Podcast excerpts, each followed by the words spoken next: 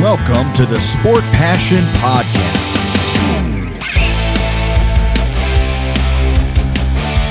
And here is your host, Lars Marendorf.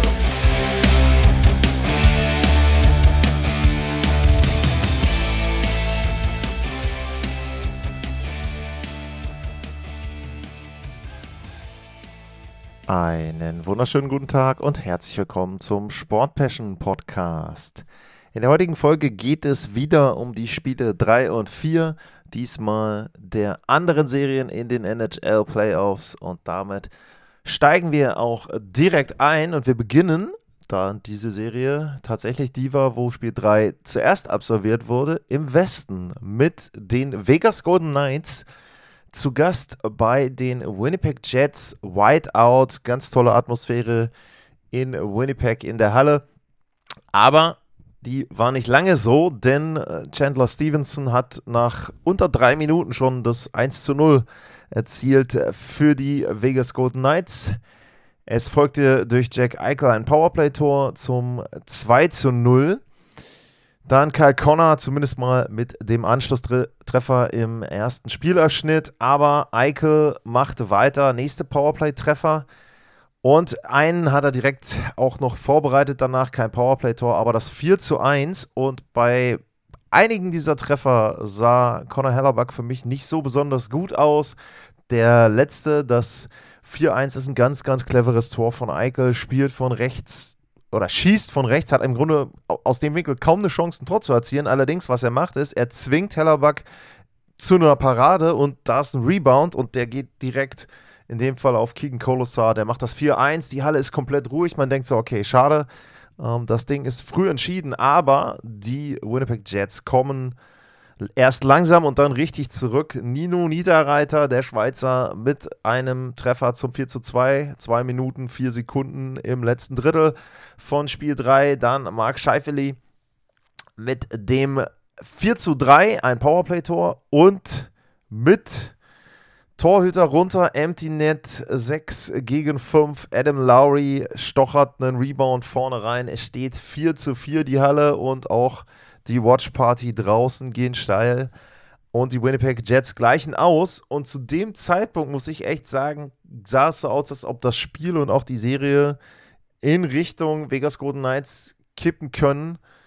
Ähm, Laurent Boursois wäre da die, derjenige gewesen, der das Spiel auf jeden Fall verloren hätte, finde ich, weil er da auch nicht besonders gut ausgesehen hat. Aber dann kommt die erste Verlängerung, da passiert nichts und in der zweiten ist es dann Dylan Sandberg von den Winnipeg Jets mit einem furchtbaren Fehler in der Double OT. Statt den Puck irgendwie an der Bande entlang, außen lang zu schießen, versucht er ihn durch die Beine eines Golden Knights Stürmers zu klären und der springt ja direkt vors Tor in den Slot. Michael Amadio ist da und macht das 5 zu 4 nach Double Overtime und man hat richtig gemerkt, wie die Stimmung und die Luft aus der Halle rausging. Und die Winnipeg Jets da ziemlich geschockt waren. Das wurde nach dem Spiel nicht besser. Da kam dann raus, dass äh, Josh Morrissey erstmal verletzt ist und fehlen wird. Und so war es dann so, dass die Winnipeg Jets schon mal geschwächt in Partie Nummer 4 reingingen. Ja, und äh, wenn wir bei Verletzungen bleiben wollen, dann ging Spiel 4 nicht viel besser weiter für die Winnipeg Jets. Im ersten Drittel verletzt sich Mark Scheifele und ist auch raus mit einer Upper Body Injury. Das heißt also, ihnen fehlten dann Josh Morrissey, Nikola Ehlers, der hat sowieso gar nicht in den Playoffs gespielt, und Mark Scheifele. Trotzdem begann Spiel 4 gut für die Winnipeg Jets. Blake Wheeler hat sie in Führung gebracht, wieder mit dem Überzahltor. Aber was das Problem war, sie konnten diese Führung auch nicht lange halten. Keine fünf Minuten später, exakt vier Minuten später, ist Brad Howden da mit dem Ausgleich im Mittelabschnitt. Wieder die Vegas Golden Knights mit zwei Toren. Carlson und Barbeschew mit dem 2 und 3-1. Dann allerdings ähnliche Situation äh, wie in Spiel 3. Ein frühes Tor für die Winnipeg Jets. Pierre-Luc Dubois durch ein Powerplay-Tor, was ein bisschen verrückt ist, aber äh, vom Powerplay-Tor her, aber okay, es hat gezählt. Und dann machen sie auch viel Druck, am Ende auch wieder Empty Net. Und in dem Fall ist es aber so, dass ihnen dann das Comeback nicht gelingt. Der Ausgleich fällt nicht, stattdessen Empty Net Goal für die Vegas Golden Knights. Und die gehen mit einem 3 zu 1 äh, zurück nach Nevada und die Serie ganz klar auf Sieg gestellt für die Vegas Golden Knights. Und natürlich auch die Situation, muss man ja auch mit dazu sagen, jetzt, wie ich gesagt habe, drei wichtige Spieler fallen bei den Winnipeg Jets aus. Auf der Gegenseite Mark Stone, da auch wieder mit einer Vorlage, Jack Eichel ein paar Tore in den Spielen. Auch Carlson, Barberchef, also auch die Tiefe ist da bei den äh, Vegas Golden Knights. Fragezeichen sehe ich ganz klar im Tor. Also, wenn da ein Team da wäre, was komplett ist, der Winnipeg Jets, oder ein anderes Team, was dann vielleicht kommt in der nächsten Runde gegen die Vegas Golden Knights, dann wird das sehr, sehr schwierig mit dem Goaltending da Spiele zu gewinnen. Aber das kann ihnen erstmal jetzt egal sein. Im Moment die Vegas Golden Knights ganz, ganz klar da auf Siegkurs in dieser Serie. Dann schaue ich mal weiter, wie denn die zeitliche Reihenfolge war. Und die zeitliche Reihenfolge ist so, dass am Samstag das zweite Spiel Nummer 3, die Partie zwischen den Toronto Maple Leafs und den Tampa Bay Lightning war. Wir erinnern uns, zwei Blowout-Spiele, einmal 7-3 für Tampa Bay und einmal 7-2 für die Toronto Maple Leafs und damit gehen wir mit 1 1 in diese Partie rein.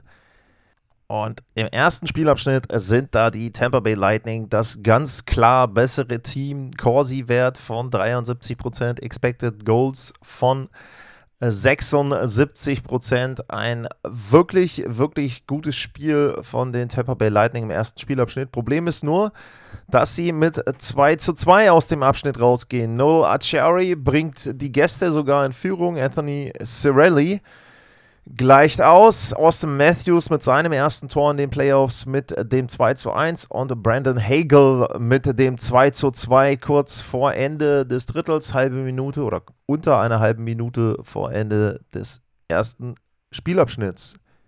Im zweiten Spielabschnitt ist es dann Darren Radish, der die Tampa Bay Lightning in Führung bringt. Wie gesagt, bis zu dem Zeitpunkt würde ich sagen, hoch verdient. Und dann folgten zwei Szenen, die für Diskussionen gesorgt haben und auch bei Twitter für ein paar ja, Fragen, Antworten. Auf jeden Fall haben wir uns da auch untereinander teilweise ausgetauscht. Und es geht los mit einem vermeintlichen Tor, nämlich dem 4 zu 2 durch äh, Braden Point. Das ist eine Situation, wo ja, der Puck irgendwie von hinten, von hinterm Tor äh, nach vorne kommt. Im Grunde ist es ein absolut grober Fehler in der Verteidigung der Toronto Maple Leafs. Da wird versucht, den Puck durch die Mitte nach vorne zu klären und der Puck trifft Braden Point und der fliegt dann in Richtung Ilya Samsonov, also der Puck, nicht Braden Point. Und der Schiedsrichter steht schräg, wenn man aufs Tor guckt, schräg links vom Tor in der Ecke. Und aus seiner Perspektive sieht es so aus, auch aus dem Verhalten von ähm, Samsonov, dass der Puck eben irgendwo im Trikot von Samsonov unterm Schoner hängt oder so und er pfeift ab. Beziehungsweise er steht nicht links hinten in der Ecke, sondern steht ähm, ja, zwischen Torlinie und dem Face-Off-Circle, wenn ich das Bild mal anhalte dann. Und dann ist es so, dass Braden Point aber sieht, dass der Puck noch unter dem Schoner liegt, also zwischen den Beinen von Samsonov, der ist frei und er stochert ihn dann rein, aber eindeutig wurde vorher abgepfiffen. Und der Schiedsrichter pfeift ab, weil er eben den Puck aus den Augen verliert, also Lost Sight of the Puck. Und die Entscheidung ist dann auch klar.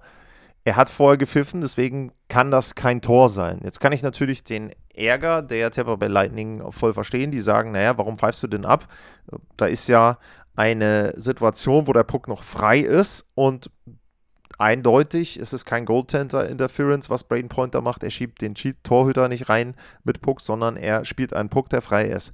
Aber wenn der Schiedsrichter aus seinem Winkel da die Sicht verliert, dann ist es eben so, dass er da abpfeifen muss. Und äh, ich muss ganz ehrlich sagen, ich mag John Cooper, ist ein super Coach und er ist auch im Umgang, zumindest in den Situationen, wo ich mit ihm auch persönlich in äh, Scrums dann, in Media Scrums zumindest Kontakt hatte, ist er sehr nett gewesen und auch witzig und alles Mögliche, aber ich finde, manchmal schauspielert er mir zu sehr und macht aus bestimmten Themen ein viel zu großes Fass. Das hatten wir letztes Jahr nach Spiel 4 im Stanley Cup-Finale, wo er dann zu Tränen erregt war und da im Prinzip nicht sagen wollte, worum es denn dann ging, weil da ja diese mögliche Too Many Men on the Ice Call war gegen die Avalanche. Und jetzt war es wieder so, dann regt er sich auf und sagt, ja, ich habe in der Liga, so eine schnelle Pfeife gibt es in der Liga nicht und er hat überhaupt keinen Grund und er kann sich überhaupt nicht vorstellen, warum denn der Schiedsrichter da abpfeift. Wie gesagt, ich kann den Ärger insgesamt nachvollziehen, aber ich habe bei Twitter auch, und das könnt ihr ganz einfach finden, wenn ihr bei YouTube eingebt, äh, Nashville, Pittsburgh, vielleicht packe ich es auch in die Shownotes mit rein. Es ist ein Tor, was im Stanley Cup Finale 2016 war es, meine ich, eben nicht gefallen ist. Und zwar war das Spiel 6 und es wäre das 1 zu 0 für die Nashville Predators gewesen. Und in der Situation ist der Blickwinkel vom Schiedsrichter ist ähnlich. Der ist auch, glaube ich, von links und der Torhüter von Pittsburgh steht auch so und es sieht so aus, als ob er den Puck irgendwo in seinem Körper im, im, im Trikot oder so hängen hat an seinem Körper. Aber der Puck ist 20 oder 30 Zentimeter hinter ihm und rollt schräg vorm Tor lang, vollkommen frei. Und da muss ich ganz ehrlich sagen, wenn John Cooper sich hinstellt und einen schlechten Call haben möchte und einen viel zu frühen Pfiff haben möchte, das ist ein viel zu früher Pfiff. Das, was damals passiert ist, war für mich absolut daneben, weil da zu sagen, Lost Side of the Puck, der ist ein großes Stück neben dem Torhüter. Also da fand ich es einen richtig schlechten Call im Vergleich zu dem. Ähm, den die Tampa Bay Lightning da erleiden mussten, war der Call damals also nochmal fünf, sechs Stufen oben drüber. Aber natürlich, es ist richtig, es wäre ein Tor gewesen, wenn der Schiedsrichter zwei, drei Sekunden gewartet hätte. Ich kann den Ärger nachvollziehen, aber da jetzt draus zu machen, sowas hat es noch nie gegeben in der Form, fand ich eine Nummer drüber. Das war Szene Nummer 1. Dann kommt Szene Nummer 2. Und Szene Nummer 2 ist ja ein Zweikampf in Richtung Bande und da fahren Morgan Riley und Braden Point in Richtung Bande. Das ist dann im dritten Abschnitt nach knapp oder nach fünf Minuten fast genau. Bisschen über fünf Minuten gespielt im letzten Abschnitt. Und in der Szene ist es so, dass Riley Braden Point checkt und der also auf jeden Fall berührt und der fällt, stolpert so ein bisschen unglücklich in Richtung Bande rein. Und das Ganze sieht erstmal sehr gefährlich aus, wenn man das in echter Geschwindigkeit äh, sieht. Und es wirkt natürlich so ein bisschen so wie ein Boarding Call, aber insgesamt ist es für mich schwierig, das Ganze ähm, als wirkliche Absicht und als wirklich schlimme Aktion zu sehen. Auf dem Eis wurden fünf wurde auf fünf Minuten entschieden. Fangen wir mal mit dem, mit der Szene erstmal an. Es wurde auf fünf Minuten entschieden. Sie haben sich das angeguckt, haben es dann auf zwei Minuten äh, reduziert, beziehungsweise ich meine, er hat für den Check eigentlich dann gar nichts bekommen. Ich glaube, das ist mehr unglückliche Umstände und es ist ein normaler Hockey-Check und dadurch, dass Point dann da irgendwie so wegstolpert, fällt der rein. Er scheint sich auch zu verletzen kommt dann aber nachher auch wieder, also ist nicht so schwer verletzt gewesen, wie das auf den ersten Blick aussah. Was dann aber folgt, ist quasi direkt in der Szene, in einer Bewegung, reißt Nikita Kucherov äh, Morgan Riley um, schmeißt ihn aufs Eis. Das ist Punkt 1. Dann kommt Steven Stamkos noch an von der Seite, checkt den am Boden liegenden Riley, mach, gibt ihm erstmal schön einen Cross-Check mit. So, es ist die erste Linie von den Toronto Maple Leafs mit drauf, unter anderem Matthews und Stamkos und Matthews stehen dann eben daneben, wie es dann so ist. Die Spieler quasi, man automatisch finden sich die Pärchen, weil dann immer einer den anderen hält. Und Stamkos hält mit der einen Hand ähm, Austin Matthews, mit der anderen Hand wird er vom Schiedsrichter gehalten. Und während der Schiedsrichter ihn hält, fängt er an, einfach auf Austin Matthews einzuschlagen. Ähm, erst mit Handschuh, dann nachher ohne Handschuh, dann wehrt sich natürlich Matthews, reißt sich dann quasi auch so ein bisschen vom äh, Schiedsrichter los und am Ende gibt es dann einen kleineren Faustkampf, wobei man da sagen muss, wenn man jetzt den Faustkampf verwertet, könnte man natürlich sagen, naja, den gewinnt Stamkos, liegt aber auch daran, dass Austin Matthews eigentlich gar keinen Kampf führen will, sondern der will einfach nur nicht äh, Schläge kassieren äh, von Steven Stamkos. Am Ende kommt bei der gesamten Szene kein Powerplay raus. Und zwar, beziehungsweise nein, äh, doch, es kommt ein Powerplay raus und zwar es kommt ein Powerplay raus, weil es noch einen äh, Kampf zwischen O'Reilly und Kucherov gibt. Und äh, am Ende kommt dann ein Powerplay äh, raus, weil Darren Reddish, der kriegt die überzählige Strafe. Also es gibt für Morgan Riley einen Roughing Call gegen Nikita Kucherov, dafür, dass Kucherov ihn umreißt und er auf dem Eis liegt. Ähm, Kucherov bekommt für die Szene seinen Roughing Call. Stamkos bekommt fünf Minuten für Camp Fighting obwohl er auf einen Gegner eindrischt am Anfang, der überhaupt nichts will. Ach ja, Highlight übrigens noch bei der Szene nochmal. Während der Linesman dann, da kommt nachher der Linesman rein und unterbricht den Kampf zwischen Matthews und Stamkos, während der Linesman Stamkos und Math äh, Matthews am Boden hält und quasi diesen Kampf beendet, schlägt Stamkos auch nochmal von der Seite auf Matthews ein. Die bekommen beide fünf. Stamkos bekommt keine extra Strafe für den gesamten komplex, also angefangen von dem Crosscheck auf einen am Boden liegenden Gegner, einfach einschlagen, während der Schiri mich hält, auf den anderen, plus nochmal einschlagen auf jemanden, der unten auf dem Eis liegt, gibt es null extra Strafen. Es gibt halt dann insgesamt einige, aber da kommt nur ein Powerplay von zwei Minuten raus für die Tampa Bay Lightning. Wenn man sich über etwas aufregen will bei dem Spiel, finde ich, dann ist das die Szene, und danach gab es natürlich vom Department of Player Safety nichts, absolut nichts. Und da muss ich sagen, ähm, das ist für mich auch sowas. Also wir kommen nachher auch noch zu einer Szene, wo genauso Diskussionsbedarf äh, besteht. Aber das ist für mich, also der Schiedsrichter hält Stamkos, dann fängt er an zu schlagen. Matthews hat überhaupt, der will einfach nur dafür sorgen, ne, dass Stamkos jetzt nicht noch auf Riley losgeht. Und verteidigt sich dann am Ende. Beide bekommen fünf Minuten. Ähm, das ist für mich absolut daneben und ist tatsächlich etwas, wenn man sich über etwas hätte aufregen können, und das hat Sheldon Keefe danach auch gemacht, allerdings anders als John Cooper das dargestellt hat, äh, dann wäre es für mich dieser, diese Folge der Szene mit Braden Point da an der Bande gewesen.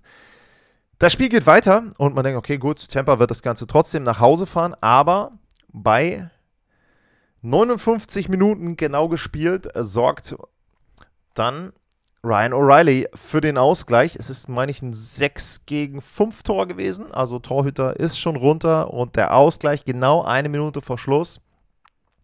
Ja, dann geht es in die Verlängerung und natürlich, wie immer diese Geschichten sind und wie der Sport die Geschichten so schreibt, es ist dann nachher Morgan Riley, der bei 19 Minuten und 15 Sekunden den 4 zu 3 Siegtreffer für die Toronto Maple Leafs dort erzielt. Und es ist ein Spiel, wo die Maple Leafs lange, lange Zeit sehr dominiert wurden, wo die Maple Leafs lange, lange Zeit schlecht gespielt haben, aber sie haben es gewonnen. Und man hat da schon gesehen, es könnte sein, dass dieses Team eine Entwicklung vollzogen hat.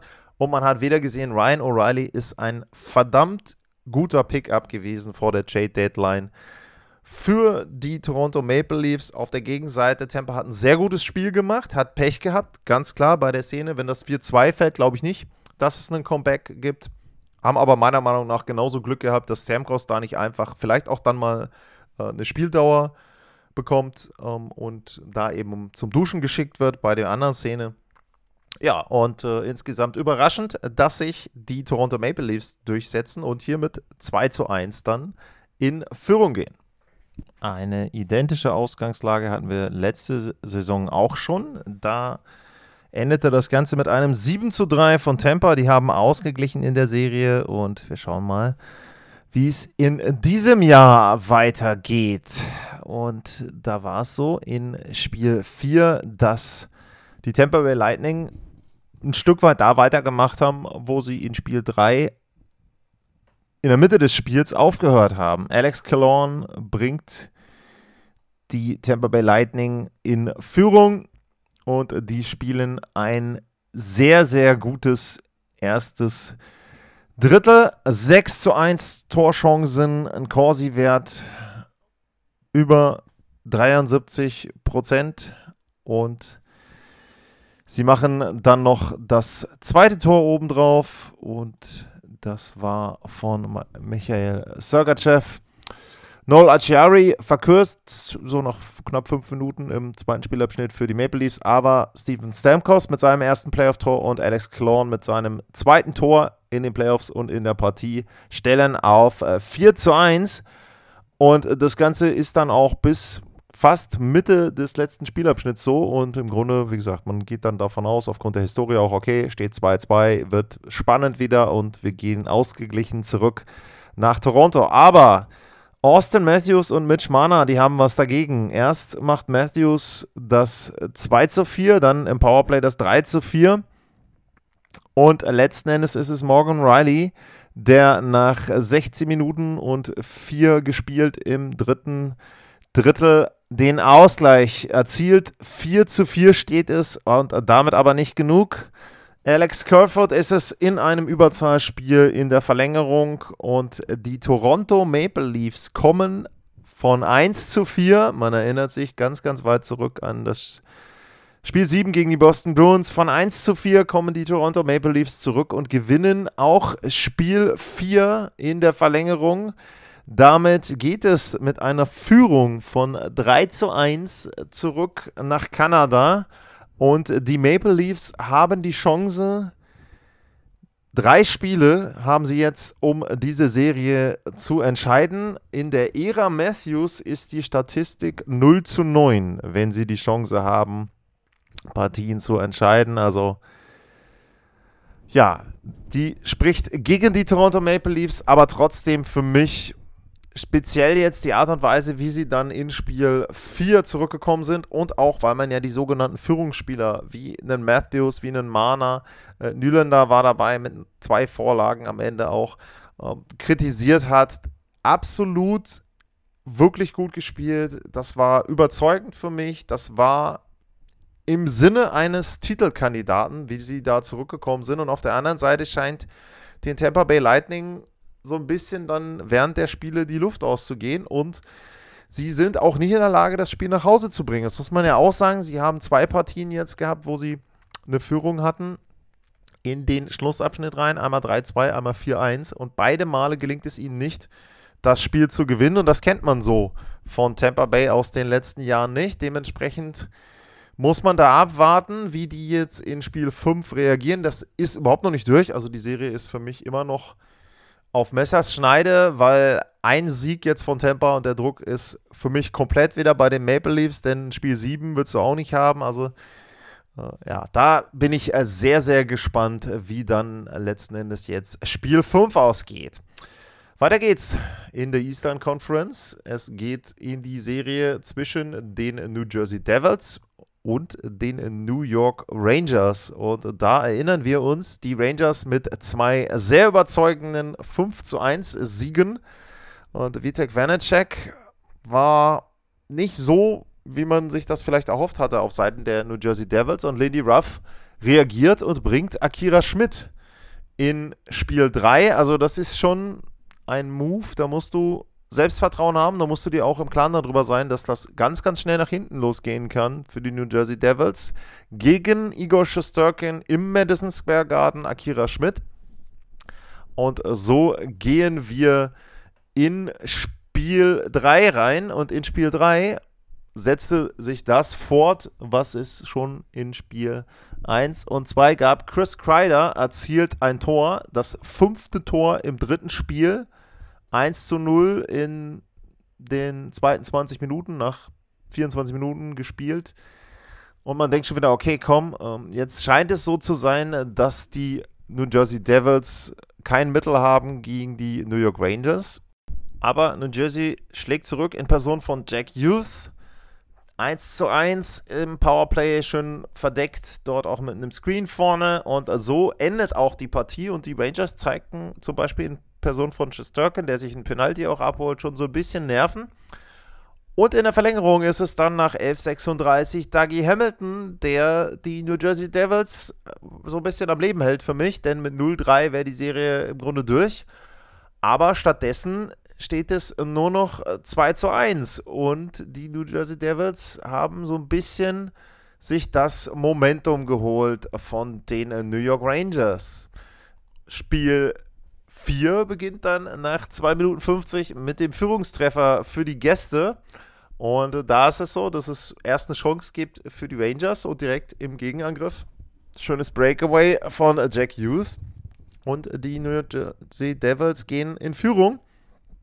Vincent Trocek gleicht dann aus zu Beginn des Schlussabschnitts. Aber die New Jersey Devils kommen wieder zurück und in dem Fall ist es dann Jonas Siegenthaler. Bisschen ähnliches Tor wie das von Ham Dougie Hamilton. Und Siegenthaler wird ja immer so ein bisschen vielleicht auch vergessen, weil er neben Hamilton eher dann die defensivere Rolle hat bei den New Jersey Devils. Aber in dem Fall ein richtig schönes Tor, freigespielt. Die Devils verteidigen die Führung und kurz vor Ende erzielt dann Andre Palata das 3 zu 1. Und ich muss sagen, ich bin sehr überrascht gewesen, dass die New Jersey Devils so zurückgekommen sind in der Serie, sind ja ein sehr junges Team, nicht so wirklich erfahren, was die Playoffs betrifft.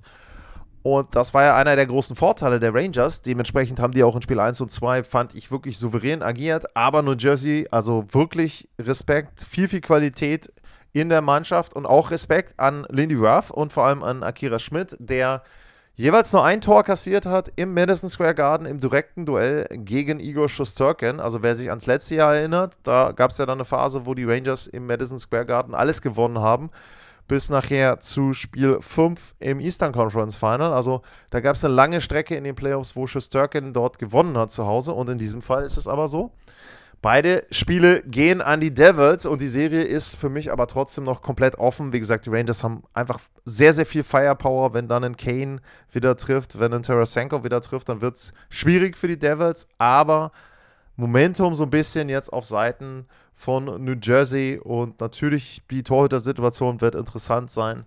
Ob da Lindy Ruff dann nachher wieder reagieren muss, bin ich sehr, sehr gespannt. Überraschend offene Serie, nachdem es 2-0 stand finde ich jetzt gut, dass es da auch ein Spiel 5 und ein Spiel 6 geben wird. Dann gehen wir wieder zurück in den Westen und wir schauen uns den Stanley Cup Champion an, der Titelverteidiger, die Colorado Avalanche. Und da war ja die Ausgangslage so, dass Colorado mehr Probleme hatte, als der Avalanche lieb ist, glaube ich. Und sie haben im zweiten Spiel den Sieg sich holen können, nachdem sie 0-2 zurückgelegen haben. Und im Grunde war es dann äh, Georgiev, der ihnen da die Partie gerettet hat. Und dann ging es in Spiel 3 in Seattle und das war das allererste Playoff-Spiel in der Climate Pledge Arena. Und das ist ja historisch dann auch immer die Chance für die Spieler, da ein Tor zu erzielen, was auf Ewigkeiten dann in den Geschichtsbüchern steht. Erste Playoff-Tor in der neuen Halle. Und das erste Playoff-Tor in der neuen Halle wurde erzielt von einem Kraken von Jaden Schwartz zum 1 zu 0. Seattle hatte die Chance nachzulegen, hatte ein Überzahlspiel in, nach 15, 16 Minuten im ersten Spielabschnitt, aber JT Comfer, schöne Vorlage von Kale McCarr, ein Shorthander für die Avalanche zum Ausgleich und dann ein absolutes Highlight-Tor wieder, Nathan McKinnon zündet mal kurz den Nachbrenner und hängt die Abwehr der Seattle Kraken ab, macht das 2 zu 1. Makar legt zu Beginn des zweiten Abschnitts das 3 zu 1 nach. Es sah so aus, als ob Colorado da in der Lage ist, sehr, sehr gut jetzt ins Spiel zu kommen, komfortable Führung sich zu erspielen, aber innerhalb von 19 Sekunden Mitte des zweiten Drittels Jamie Oleksiak und Matty Beniers so gefühlt so ein bisschen zufällig, das 2-3 und das 3-3, aber man muss einfach sagen, Seattle immer gefährlich. Es sind alle Spieler im Grunde und alle Reihen, die da Tore erzielen können. Also diese Tiefe ist wirklich bemerkenswert. Es geht mit 3-3 in Schlussabschnitt, dann übernehmen aber die Superstars der Colorado Avalanche. Erst Rantanen, dann nochmal McKinnon und am Ende noch ein Empty Net Go von Rantanen. Jaden Schwartz setzt zwar hinten noch ein zweites Tor nach, aber das war 40 Sekunden vor Ende und es steht ein 6 zu 4 und die 2 zu 1 Führung in der Serie für die Colorado Avalanche. Wir gehen in Spiel 4 und Spiel 4 beinhaltete auch eine sehr, sehr kontroverse Szene. Los geht's wieder mit der Führung für die Seattle Kraken und das zieht sich durch. Vorteil immer für Seattle, großes Problem der Avalanche, bisher in jedem Spiel die Führung für die Franchise aus dem Bundesstaat Washington. Äh, Will Borgen ist es, der das 1 zu 0 erzielt für Seattle. Und dann gibt es nach 8 Minuten und 24 eine Szene zwischen Cale McCarr und Jared McKen. Oder im Grunde, wenn man es hart ausdrücken möchte, nur von Cale McCarr. Szene ist, Avalanche haben ein Überzahlspiel und äh, Jared McKen bekommt einen halbes Breakaway oder ein Breakaway, fährt auf Georgiev zu, schießt und der Puck geht von Georgiev nach oben, fliegt dann letzten Endes wohl auch übers Netz in die Zuschauer rein. Und als ich die Szene das erste Mal gesehen habe, jemand hatte mich angeschrieben bei Twitter, ich habe das Spiel nicht gesehen und habe dann die Szene gesehen auf dem Weg zur Arbeit äh, stand ich quasi, habe auf meinen Zug gewartet und habe das Ganze auf dem Handy gesehen und ohne Ton gesehen. Und da habe ich mich im ersten Moment gefragt, okay, ähm, was soll ich denn da jetzt beurteilen? Das ist ein normaler Check von Kale McCarr. So, bevor ihr jetzt entrüstet sagt, naja, der beurteilt das jetzt wieder, weil er McCarr mag, weil er die Avalanche mag. Also nur im ersten Eindruck sah es für mich erstmal aus wie ein normaler Check. So, McCann fällt dann gegen die Bande, verletzt sich dabei offensichtlich, aber ich habe mich gefragt, warum er denn im Grunde so komisch da langfährt, also McCann. Und wie sich dann eben, wenn man näher hinguckt, und das war auf meinem ähm, Handy-Display eben zuerst dann im ersten Ansehen nicht zu erkennen, sieht man, der Puck fliegt raus. So. Das heißt also, McCann sieht, der Puck fliegt raus und spielt überhaupt nicht mehr weiter. Hat null Körperspannung und hat auch, macht auch überhaupt keine wirklichen Bewegungen in Richtung irgendeines Pucks, der ja auch nicht da ist, weil er rausgeflogen ist. So, das ist die Ausgangssituation von Jared McCann. Also, er erwartet überhaupt keinen Hit. Kale McCarr fährt aber seinen Hit komplett zu Ende. So, jetzt kann man natürlich sagen, habe ich bei Twitter dann auch gesehen, viele haben gesagt, naja, also ob man jetzt McCarr die Aussage glauben darf, dass der jetzt da nach dem Spiel sagt, er hat einfach nur seinen Check beendet und hat gedacht, der Puck fliegt in die Ecke und McCann würde den spielen und deswegen fährt er seinen Check zu Ende. Ähm, für mich, je öfter ich mir die Szene angeschaut habe, gab es zwei Sachen, die für mich klarer wurden. Erstens, der Hit ist einfach brutal und ist etwas, wo es eine Strafe für geben muss und im Spiel eine 5-Minuten-Strafe und dann auch eine Folgestrafe. So, ähm, es gab erstmal 5 Minuten, dann wurde sich das Ganze angeguckt, das wurde auf 2 Minuten runter ähm, gerechnet sozusagen, also wurde dann reduziert auf 2 Minuten und die Zuschauer waren natürlich dementsprechend ähm, aufgeregt und haben dann eben natürlich Makar bei jeder Gelegenheit ausgebuht. Ähm, wie gesagt, ich kann verstehen, dass man da sagt, okay, das sind fünf Minuten. Wenn ich da die fünf Minuten gebe und wenn ich das Ganze auch sage, das ist ein reckless Hit, also Makar hat einfach nicht aufgepasst, hat einfach zu spät einen Gegner getroffen und auch eine Verletzungsfolge dort dann verursacht, ähm, dann ist das die Argumentation der NHL. Im Nachgang zu dem Spiel hat die NHL Kale McCarr auch gesperrt für eine Partie. Unter anderem mit der Begründung, dass McCann sich verletzt hat. Wer mich kennt, weiß, dass ich diese Begründung nicht mag, weil für mich irrelevant ist, ob sich ein Spieler in der Szene verletzt oder nicht. Denn wenn McCann sich da nicht verletzt, bleibt ja die Aktion identisch. Also es ist halt ein Hit, nachdem der Puck out of play ist. Es wurde nun nicht abgepfiffen, aber trotzdem ist er ja auf out of play. McCarr hat die Verantwortung, das zu erkennen. McCarr hat auch die Verantwortung, den Check nicht zu fahren. So, deswegen ein Spiel Sperre ist okay. Ich hätte auch mit zwei leben können. Mehr finde ich für den Hit dann ein ähm, bisschen überzogen, weil, und jetzt kommt mein, ich will nicht sagen Gegenargument, aber das wäre dann als Verteidiger mein Plädoyer. Und zwar würde ich sagen, Kel McCarr hat null Historie in der NHL. Der hat im Gegenteil die Historie, dass er in diesem Jahr einen Penalty mal abgelehnt hat wo er gesagt hat, nee, nee, das war jetzt, ich glaube, es war kein Tripping Call, sondern ich bin einfach weggerutscht, war keine Strafe. So, McCarr guckt auch in der Szene, wenn man jetzt sich die Zeitlupe anguckt, er guckt einmal nach links weg. Das heißt, es wirkt für mich persönlich wirklich so, als ob er denkt, dass der Puck irgendwo in die Ecke fliegt. Er guckt halt, ob der irgendwo links hingeflogen ist. Und dementsprechend fährt er dann, weil er wahrscheinlich davon ausgeht, der Puck ist da, seinen Check zu Ende. Nochmal, der Check ist ein Dirty Play. Ich würde aber sagen, der ist nicht absichtlich, also nicht intentional, sondern es ist halt einfach so, Verantwortung von McCarr hat er nicht wahrgenommen, dementsprechend muss er mit den Konsequenzen leben. Im Spiel hätte ich fünf Minuten akzeptieren können. Die Strafe ist auch okay für mich. Und ähm, dementsprechend lassen wir das da mal so stehen. Ich will jetzt nicht den Vergleich ziehen, äh, um da jetzt irgendwie Ausreden zu machen zu anderen Spielern. Für mich soweit in Ordnung. Ich kann auch verstehen, wenn man aus Sicht von Seattle sagt, naja, also mit einem Spiel, unser Topscorer fällt jetzt mindestens Spiel 5 aus, wahrscheinlich den Rest der Serie. Ich weiß jetzt nicht, was er hat. Ich würde tendieren gegen irgendeine Schulter- ähm, Oberkörperverletzung, würde ich sagen. Das wäre meine Vermutung bei McCann. Also da auch gute Besserung. McCarr hat das übrigens auch gleich gesagt. Er will natürlich keinen verletzen und so weiter. Aber wie gesagt, er hat die Verantwortung für den Hit und dementsprechend wäre die große Strafe okay gewesen und die Sperre dann auch. So, das mal zu der Szene. Es geht weiter. Es gibt dann ein Powerplay-Tor für die Seattle Kraken. Es steht 2 zu 0. Im Mittelabschnitt kommt aber Miko Rantanen für die Colorado Avalanche, macht erst ein normales Tor bei 5 gegen 5 und dann noch ein Überzahltor und wir gehen dann mit dem Spielstand 2 zu 2 in den Schlussabschnitt. Da passiert dann nichts mehr. Das heißt also, in dieser Serie gibt es auch zum allerersten Mal eine Verlängerung.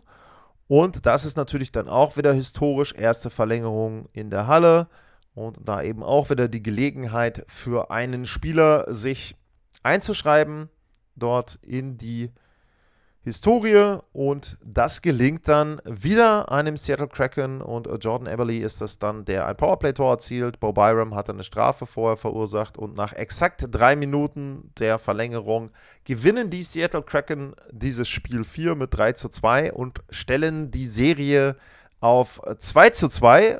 Wie gesagt, im Nachgang folgt dann die Sperre für Makar, das heißt also, heute Nacht Spiel 5 findet für die Colorado Avalanche ohne Kale Makar statt. Und wenn man auch das Spiel gesehen hat, also Colorado hat extreme Probleme mit der Tiefe der Seattle Kraken. Äh, insgesamt, wenn man sich das Ganze anschaut, ähm, die Torchancen waren 24 zu 9 für Seattle in diesem Spiel.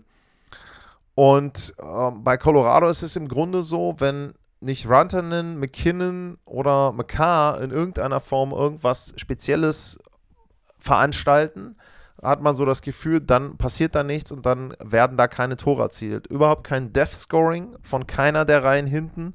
Äh, Valery Nishushkin fehlt der Avalanche ja auch noch aus Personal Reasons. Was auch immer das ist, gute Besserung. Hoffe, da ist alles gesund und munter in der Familie. Aber er fehlt ihnen, weil dadurch natürlich die schon sowieso dünne Personaldecke noch dünner geworden ist und Colorado hat echt extreme Probleme. Dazu ist es so, dass ich finde, Alexander Georgiev macht in den Spielen 3 und 4 auch nicht so den sichersten Eindruck. Er klaut ihnen eben keine Partie, was vielleicht auch mal wichtig wäre. Und der Champion, der Titelverteidiger, im Grunde fast schon ein bisschen mit dem Rücken zur Wand. Ich weiß, es steht 2-2, aber mit 2 zu 3 willst du nicht nach Seattle fahren. Also das glaube ich nicht. Dementsprechend wird das heute ein sehr, sehr interessantes Spiel in der Nacht auf Freitag äh, zwischen Colorado und den Seattle Kraken. Auf der anderen Seite Seattle absolut dick drin in der Serie, spielen wirklich gut. Muss ich echt sagen, ein Stück weit überrascht, wie gut sie da mithalten können. Aber wie gesagt, sie haben viel Tiefe. Colorado hat die besseren Superstars. Wollen wir mal schauen, was da dann am Ende den Ausschlag geben kann. Und man muss auch sagen, bei Seattle, Grubauer hält sie in den Spielen. Er verliert die Spiele nicht, das ist wichtig. Hat zwar sechs Treffer kassiert jetzt in Spiel 3, aber trotzdem, er ist nicht so, dass man da sagen muss, bisher dicke Böcke irgendwie in seiner Leistung. Das waren meine Kommentare, Anmerkungen, Analysen zu den Spielen 3 und 4 dieser Serien.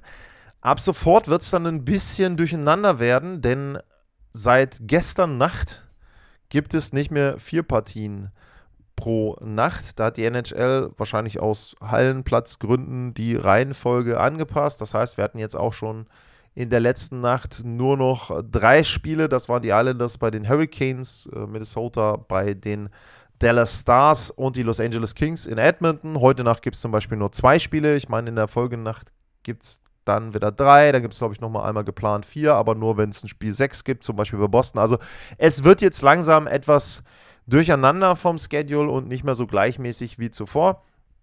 Die Spiele werden natürlich wesentlich wichtiger, denn jetzt geht es darum, dass irgendwann auch mal Teams weiterkommen oder Teams rausfliegen.